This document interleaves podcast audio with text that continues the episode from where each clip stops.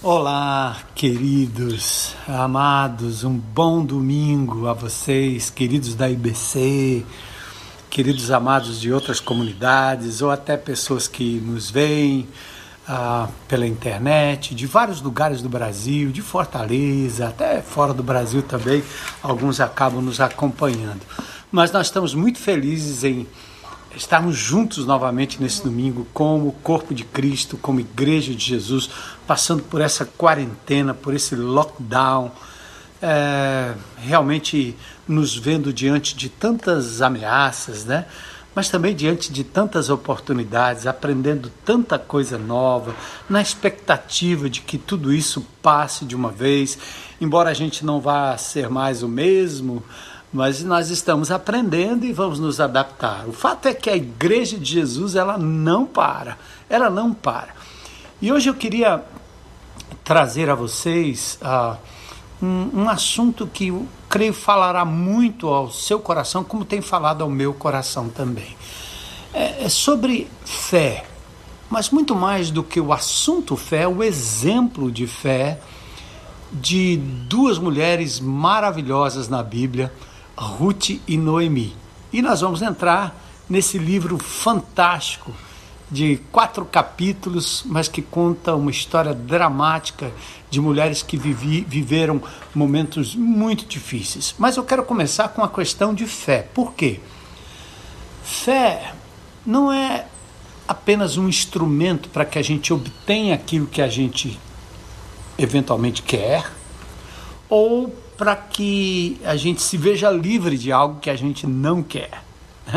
Fé parece um instrumento muito fácil para a gente acionar o coração de Deus para que Ele nos dê algo ou que Ele nos livre de algo. É interessante isso, né? O livro de Hebreus, no capítulo 11, versículos 1 e 6, fala exatamente: a fé mostra a realidade daquilo que esperamos, ela nos dá certeza das coisas que não vemos e lá no verso 6 diz que sem fé é impossível agradar a Deus. Por quê? Quem deseja se aproximar de Deus deve crer que Ele existe e que recompensa aqueles que o buscam. E vivendo nessa época de quarentena, quantas coisas nós temos pedido a Deus, não é? Oração, coisas que estamos perdendo, que queremos reaver, coisas que provavelmente podemos perder e a gente exercita essa fé de pedir a Deus que não nos permita passar por esses momentos. Coisas que a gente quer se ver livre. Talvez o medo, a doença, a iminente é, perda de um emprego, é, de, um, de, um, de um trabalho, enfim, de uma renda. Então a gente, nessa altura, a gente quer ter certeza de que estamos exercendo a fé para atingirmos o coração de Deus. Mas então, a fé é, isso, é usada como instrumento, obviamente, para se obter de Deus alguma coisa ou, como disse, se ver livre de algo que a gente não quer. Porém, é, a fé tem que ser exercida nesse sentido, em sintonia com o coração de Deus. Tiago, lá no capítulo 4, versículo 3, diz que às vezes a gente não recebe as coisas de Deus porque a gente pede mal, né? Quando pedem, vocês não recebem por motivos errados, ou seja, as, as nossas, nossos pedidos nem sempre estão com a motivação correta, em sintonia com aquilo que Deus quer. E às vezes pedimos para o nosso próprio prazer. Né? Mas será que a fé está sempre relacionada a algo que nós recebemos de Deus? Ou algo que nós queremos que Deus tire da nossa vida, como por exemplo o Covid, né? a doença, a, a perda, a ameaça, eu queria sugerir, no exemplo que nós vamos ver de Ruth e Noemi, que fé também é um instrumento para nos manter firmes e inabaláveis. Fé é aquilo que talvez é, poderia ser comparada a uma árvore em meio à tempestade. Às vezes a gente vê esses filmes de tsunami que vai arrastando tudo, tanto do mar para a praia, quanto da praia para o continente, enfim, vai arrastando tudo. E você vê aquelas árvores, árvores frondosas, às vezes palmeiras, coqueiros, né? Que a despeito da força do vento permanecem firmes, enraizados, arraigados. Irmãos, eu não vejo outra coisa que nós podemos pedir a Deus agora nesse momento do que perseverança. Até quando, Senhor? Firmeza para a gente permanecer inabalável como pessoa, como discípulos de Jesus, nos tsunamis, nas pandemias da vida. Né? Então, fé, na verdade, é, é uma mostra dessa realidade que nós esperamos. Mas até quando a gente vai esperar? Então, até quando eu vou exercer a minha fé? Ora, se a fé é convicção daquilo que não vemos, então qual é a prova da realidade quando nós estamos, então estamos enfrentando uma pandemia como essa? Ora, é a certeza de que Deus existe. O texto de Hebreus 6 diz isso. É a certeza de que Deus não só existe, mas Ele é aquele que recompensa aquele, aqueles que nele esperam. Por isso, a importância da fé como uma, uma ferramenta para permanecermos firmes e inabaláveis. Porque, pela nossa perspectiva, a presença e o cuidado de Deus vem através de coisas que nós ganhamos ou recebemos. Mas na perspectiva bíblica, na perspectiva de Deus, fé também é aquela certeza que nos mantém inabaláveis até o fim. Fico pensando nos mártires do Novo Testamento que deram suas vidas pelo Evangelho de Jesus e, sob ameaça, mantiveram firmes e inabaláveis, porque acreditavam em algo que receberiam no porvir, não agora. Aliás, eles não pediam nem isso, nem um tipo de livramento, apenas convicção e firmeza para permanecerem firmes e inabaláveis. Então, falando um pouquinho sobre o livro de Ruth, nós temos o Pentateuco, depois temos o livro de Josué, depois temos o livro de Juízes e depois temos o livro de Ruth. O livro de Ruth é uma, uma demonstração do cuidado de Deus sobre aqueles que sabem esperar. As circunstâncias do livro são as mais é, normais, naturais possíveis. Por quê? Porque a fome, a morte, a fuga, a solidão, a gente só poderia pensar assim, tudo de ruim, né? Tudo de ruim, muita perda. Como muitos de nós, muitos dos nossos amados estão sofrendo nesses dias, perdas. Então, o texto bíblico ele não acontece num mundo fictício, num mundo irreal, num mundo ideal, sem problemas, muito pelo contrário. É um livro que acontece exatamente nas adversidades que acompanharam a, as mulheres naqueles dias e quem sabe nos acompanharão nesses dias também. Por isso o livro é muito atual e muito aplicável aos nossos dias. No estudo do livro, eu fui tentado a unir o capítulo 1 com o capítulo 4. Né? Por quê? Porque assim você acelera o relógio, você acaba com essa espera, né? Você acaba com a pergunta do até quando, Senhor? Até quando? Quanto tempo vai durar esse lockdown?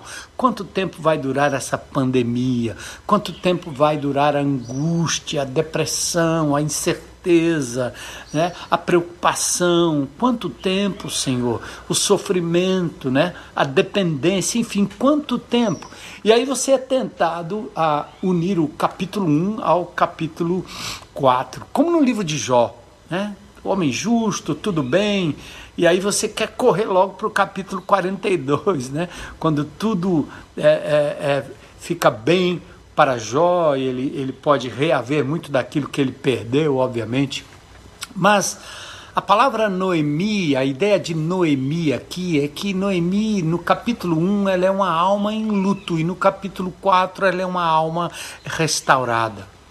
Ruth é uma estrangeira, né, uma viúva, que se tornou, lá no final, bisavó de Davi. Pensa, Boaz, seu marido, Obed, Jessé, Davi, enfim. O autor do livro de Ruth é Samuel. Ele escreveu no tempo dos juízes, 1370 a 1041 a.C. Israel estava em declínio moral, religioso e político, uma época muito confusa. Belém e Moabe uh, eram rivais e inimigos de, de Israel. E Moabe, que foi uh, concebido, obviamente, por Ló, num relacionamento incestuoso com sua filha, agora, nos dias dos juízes, uh, se constituíram num povo que estava oprimindo Israel e oprimiu por quase 18 anos. Então, o livro de Ruth, nos seus 85 versículos, faz parte do Megilot, ou os cinco rolos, lidos em cinco ocasiões festivas de Israel, principalmente em Pentecoste, né, dado ao relato da colheita nos capítulos 2 e capítulo 3 de Ruth. O livro de Ruth, então, é, uma, é um testemunho da fidelidade de Deus para com aqueles que nele é, confiam. Ela é uma mulher, Noemi, é uma mulher de dores, uma mulher amarga, uma mulher desamparada, e sua nora ah, uma viúva, uma mulher excluída, uma mulher de, um, de uma outra etnia e que acaba entrando na linhagem real de Davi, de Jesus, simplesmente para provar a graça inclusiva de Deus. O cenário é doméstico. Né? É o cuidado de Deus que se manifesta exatamente na casa onde nós estamos, reclusos. Nossa igreja, nossa casa. Então, o texto começa mais ou menos assim. No capítulo 1, o sofrimento e a fé de Noemi. Versículos 1 e 2 diz que nos dias dos juízes que governavam Israel, houve uma grande fome na terra. Teve uma, uma pandemia gástrica, né? Uma fome na terra. E diz o texto que um homem deixou seu lar em Belém de Judá e foi morar na terra de Moabe, levando sua esposa e seus dois filhos. O homem se chamava Elimeleque e a esposa de Elimeleque era Noemi. Os filhos se chamavam Malom e Quilion. Eram efrateus de Belém de Judá, lembra? Belém Efrata.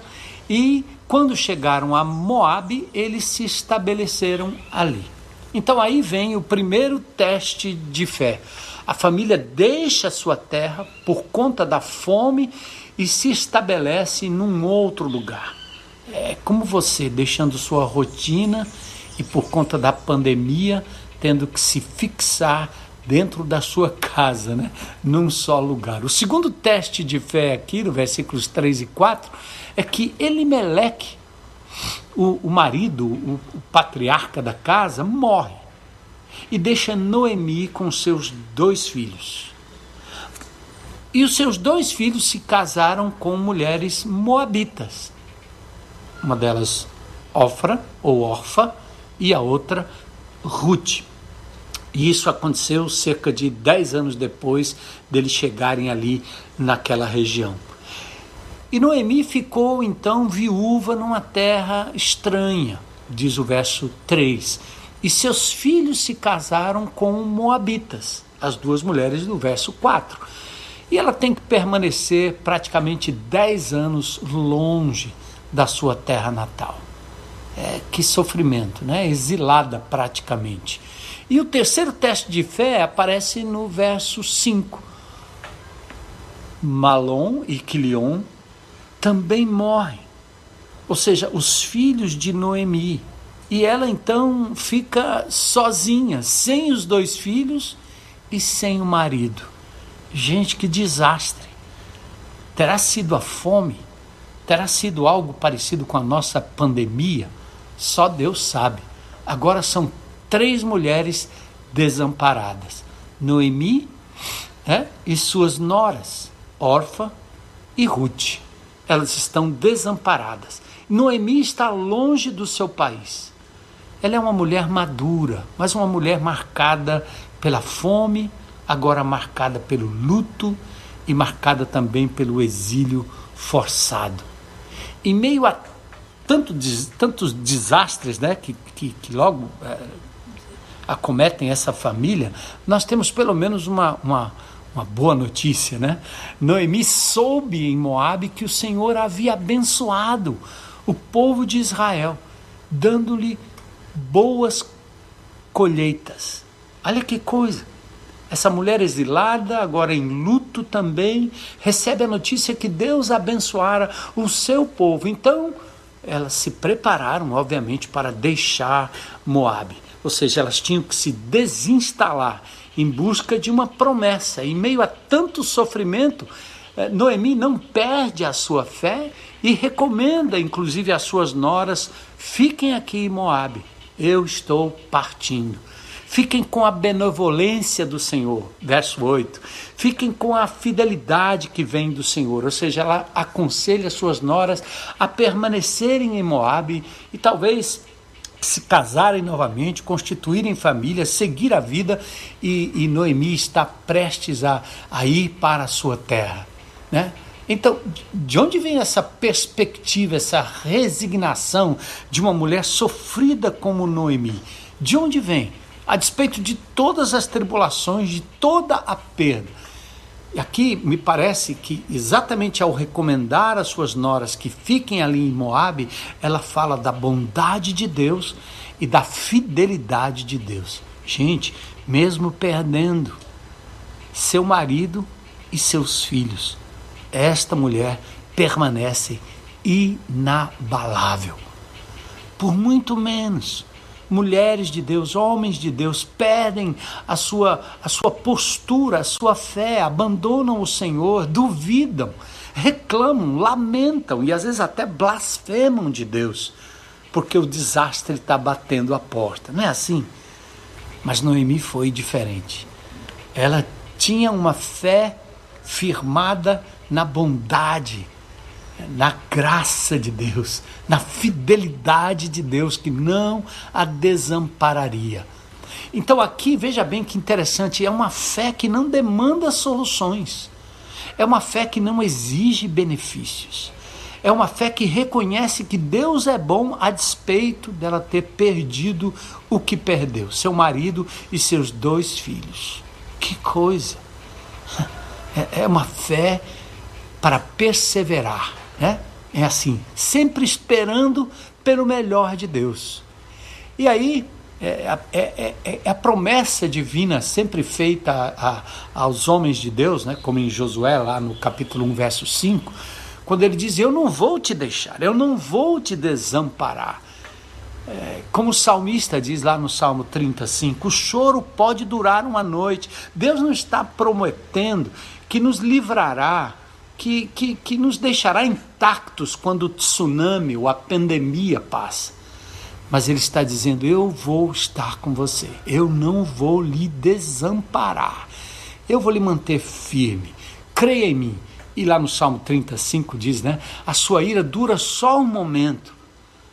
O seu favor e no seu favor está a vida. O choro pode durar uma noite. Lembra aí do Salmo 30, verso 5 o choro pode durar uma noite. A gente, a gente canta sobre isso, mas a alegria vem pela manhã. Olha, a fé de Noemi era uma fé não para obter, não para ter, não para pedir, mas era uma fé que a tornava uma mulher enraizada na pessoa de Deus, firme para, para conseguir ultrapassar as, as, as pandemias da fome, no caso dela, inclusive com perdas, mas permaneceu inabalável.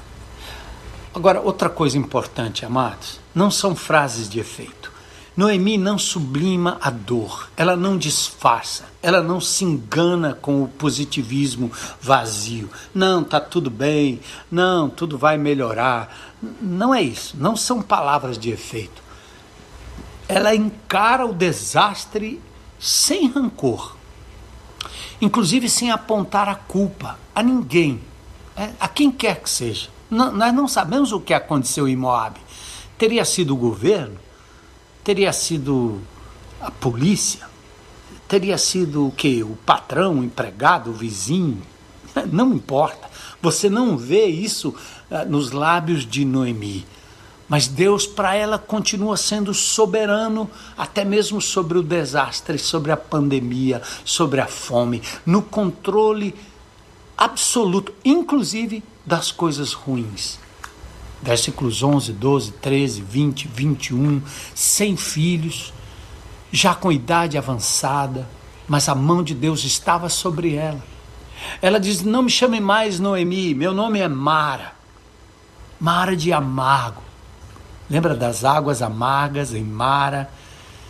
Eu tive o privilégio de passar uh, o ano passado por Mara, logo na saída, uh, da, depois da travessia do Mar Vermelho, um lugarzinho chamado Mara, onde as águas eram amargas.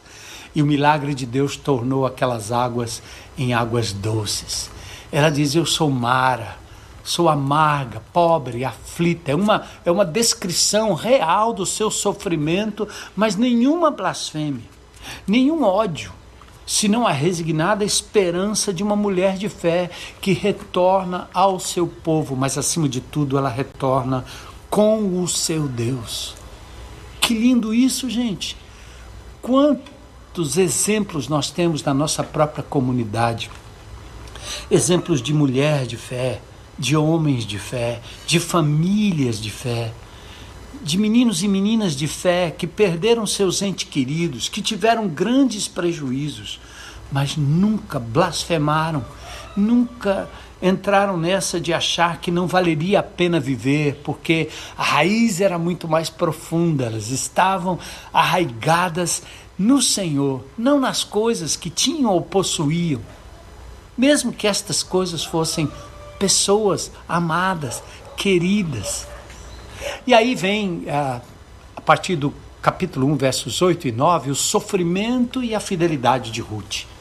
A certa altura, Noemi disse para as suas duas noras: voltem para a casa de suas mães. O Senhor as recompensa pelo que vocês demonstraram aos seus maridos, ou seja, ela era uma sogra grata. Que o Senhor as abençoe com segurança de um novo casamento, ou seja, ela, ela desejou um reinício de família. Então deu-lhes um beijo de despedida. E as três começaram a chorar em alta voz. Que momento, né? Quanta ternura. Noemi despede-se das noras e deixa uma palavra de esperança baseada na bondade de Deus. Lembra do Salmo 103? Bendize a minha alma ao Senhor todo tempo. Em todo tempo eu louvarei, bendirei o nome do Senhor. Faça assim nesses dias, irmãos, de manhã, à tarde, à noite. Bendize ao Senhor, bendiga ao Senhor.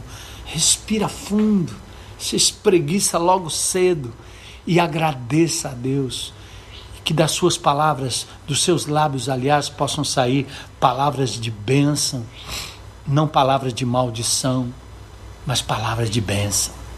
Então o choro reflete a sensibilidade das três que caminharam juntas nos momentos de alegria, imaginem lá no início, com a, toda a fartura, com a família, mas também elas caminharam juntas no momento de dor. E assim que nós vamos caminhar enquanto igreja, juntos, juntos no momento de dor, porque é o Senhor que nos une. E apesar do desejo imediato de irem com Noemi, Orfa volta para o seu povo e para os seus deuses, lá no verso 15. Ruth, porém, vê uma outra postura, ou tem uma outra postura. Ruth uh, vê na postura intrépida da sogra um exemplo de fé a ser seguido. E ela então declara a certa altura Noemi disse às suas noras isso, mas então depois Ruth respondeu: Não insista comigo para deixá-la e voltar. Aonde você for, irei, aonde você viver, lá viverei. Seu povo será o meu povo, seu Deus, o meu Deus. Onde você morrer, ali morrerei e serei sepultada. Que o Senhor me castigue severamente se eu permitir que qualquer coisa, a não ser a morte, nos separe. Gente, Quem em sã consciência seguiria uma mulher marcada pelo desastre, pela perda, fome, exílio forçado, viuvez, perda de filhos? Quem iria acreditar na bondade de Deus que permitiu esse desastre? Entendem? Amados, você não atinge o coração dos outros só quando conta vantagens. Você não atinge o coração das pessoas só quando você fala de triunfos, de conquistas.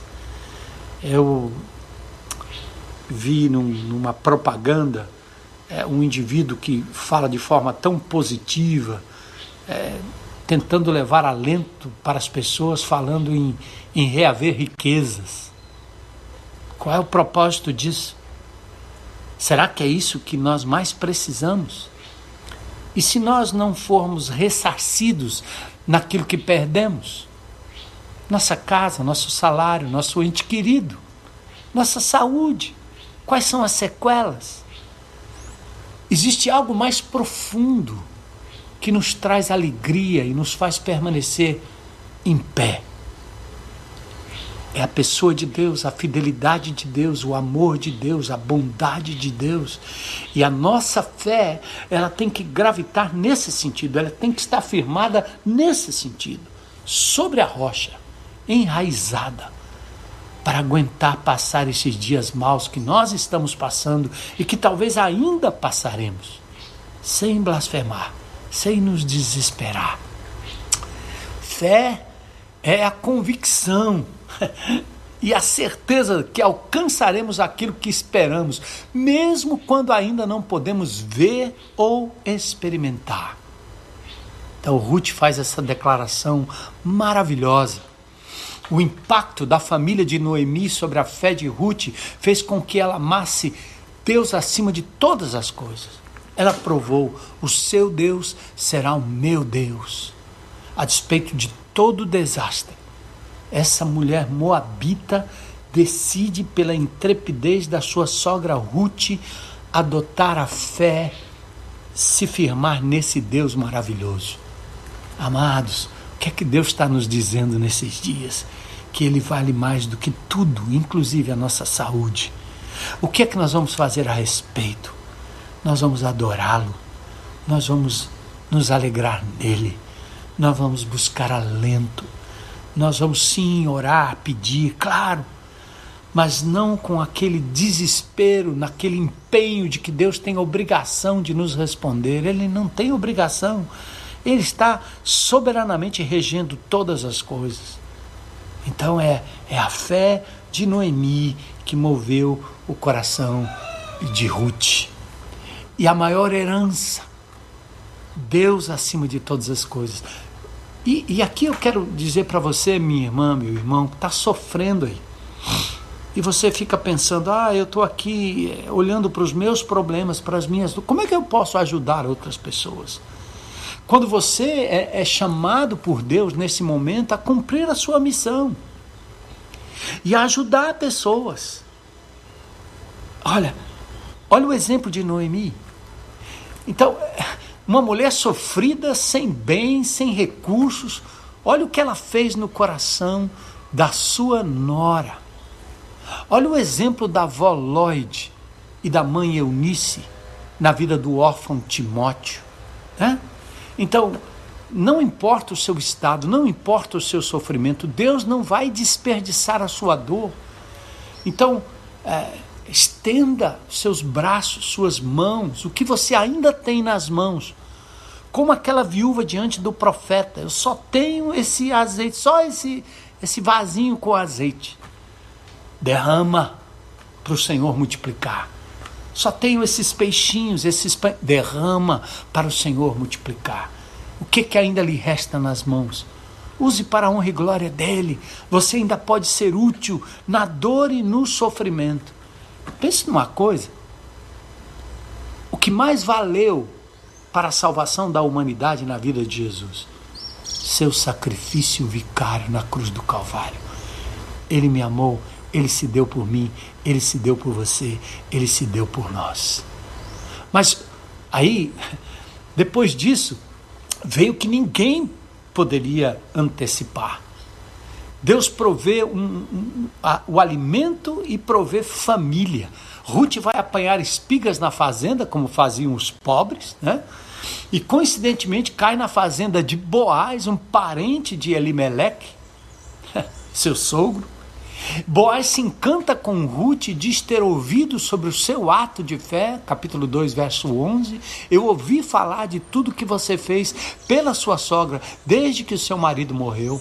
E sei que você deixou seu pai, sua mãe, sua pátria e veio viver entre gente que não conhecia. Que o Senhor a recompense. Olha que lindo.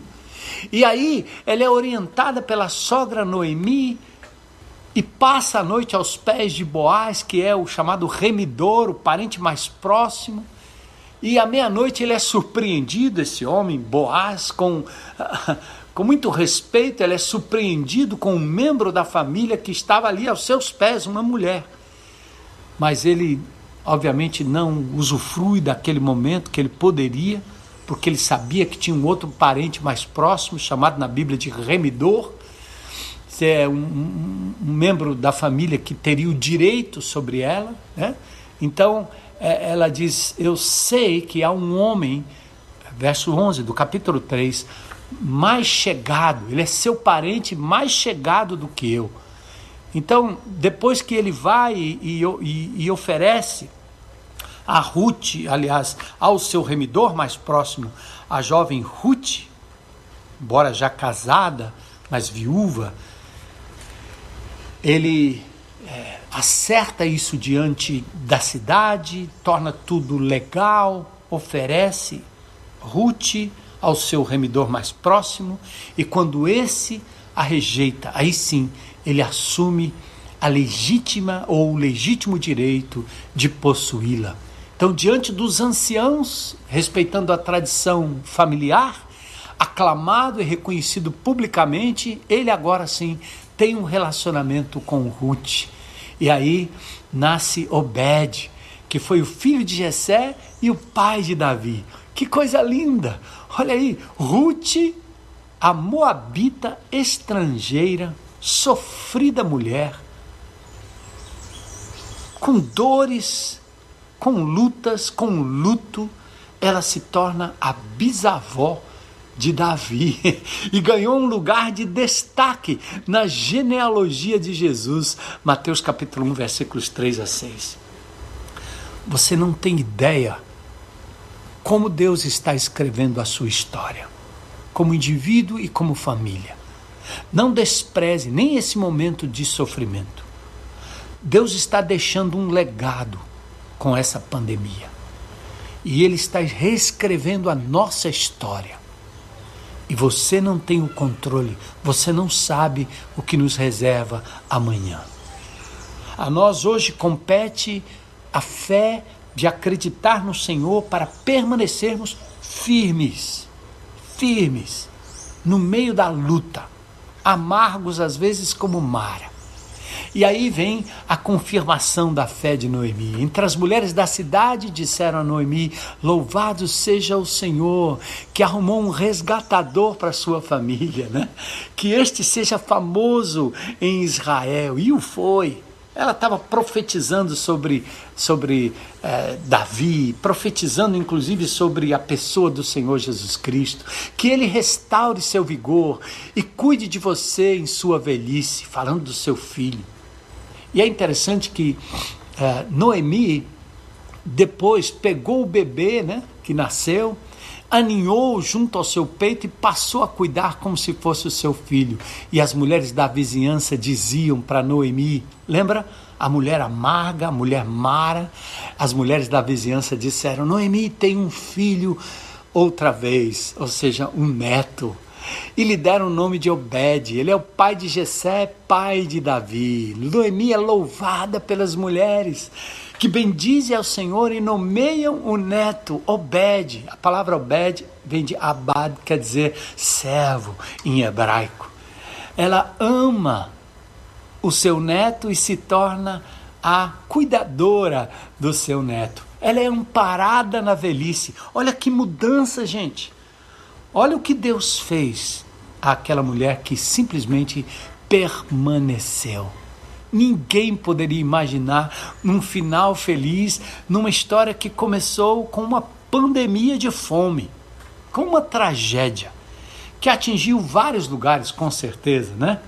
Mas Deus fez prosperar Israel, assim como usou José no Egito para realmente prover a fim de que as outras nações, inclusive a sua própria e seus parentes, pudessem ter o alimento, dessa mesma forma Deus proveu para Israel e assim foi o amparo para Noemi, que estava numa terra distante, voltou para sua própria terra e proveu para Ruth, aquela que aderiu pela fé, permaneceu a despeito de todo o desastre aderiu à fé da sua sogra Noemi. Quem poderia imaginar um final desse, não é? Ninguém poderia imaginar um final feliz que começou com perdas e sofrimento, tal qual que nós estamos vivendo agora. Muitas perdas, muito sofrimento, muita incerteza quanto ao futuro. O marido e os filhos não foram restituídos, mas Deus foi fiel e presente todo o tempo. Além do seu consolo, conforto e amparo, Deus providenciou refrigério e uma herança sem precedentes. Gente, isso é viver por fé. Fé é o firme fundamento das coisas que se esperam e a prova das coisas que não, não se veem. Eu queria parafrasear, né? Fé é convicção e a certeza de que alcançaremos aquilo que esperamos, mesmo quando ainda não podemos ver ou mesmo experimentar. Até quando, Senhor? Vamos viver essa pandemia? Até quando não vamos poder ver, ter prova? E será que precisamos para acreditar na bondade de Deus? Certamente não. Nós já temos uma certeza, Hebreus 11, 6. Ele é o dono da história. Ele é soberano. Ele existe. Ele cuida de nós. E depois ainda temos a promessa de que a recompensa não virá agora, mas virá no futuro. Porque Ele é e terá para nós a recompensa se esperarmos nele. Então, é, pela nossa perspectiva, ligamos sempre a presença e o cuidado de Deus com benefícios, com a restituição daquilo que estamos perdendo nessa pandemia. Quem sabe a, a, a presença de Deus, se tivermos fé, para que o desastre não bata a nossa porta.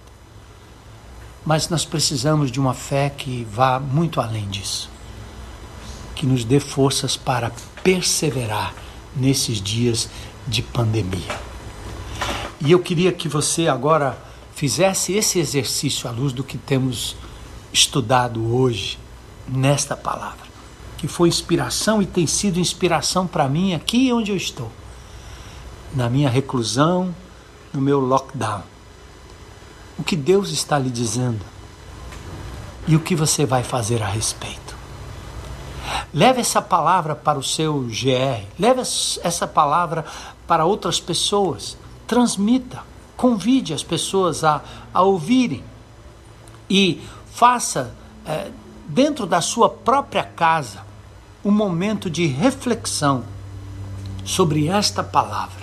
Fé para perseverar, fé para permanecermos inabaláveis porque Deus continua sendo Deus, Ele continua regendo a história. Nós podemos pedir sim, mas veja que a, a, a, resposta de Deus pode vir como sim ou como não, mas a nossa fé nele não vai depender disso. Não vai depender disso.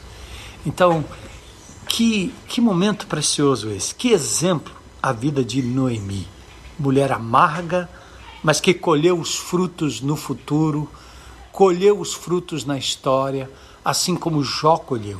E nós colheremos ou nesta vida ou na vida vindoura. Então, o que Deus está lhe dizendo? E o que você vai fazer a respeito. Talvez nessa hora é entregar a sua vida a Jesus, reconhecendo como seu único Senhor e Salvador, para ter a certeza da vida eterna, da alegria que só o Espírito de Deus pode dar, da certeza da paz interior que só Deus pode dar, mas também a certeza da vida eterna. Ele virá para nos buscar, nos levará em glória, para vivermos com Ele na eternidade, para sempre. Novos céus e uma nova terra. Corpo que agora está adoecido, corruptível, incorruptível será porque assim como Jesus venceu a morte e ressuscitou, nós também venceremos a morte e ressuscitaremos. Louvado seja o nome do Senhor. Um grande domingo. Medite nesta palavra. Faça o seu mapa. Engaje-se num grupo de relacionamento, mesmo online, mesmo virtualmente. Nós estamos cuidando uns dos outros, expandindo o evangelho de Jesus e levando essa palavra a tantos quantos precisam, mesmo em momentos de dor. Continuaremos orando e pedindo que Deus nos use à medida que nós estamos arraigados, firmados, fundamentados, alicerçados no Deus de toda a graça. Um bom domingo, uma boa semana para todos vocês na paz de Jesus. Amém. Amém. Amém.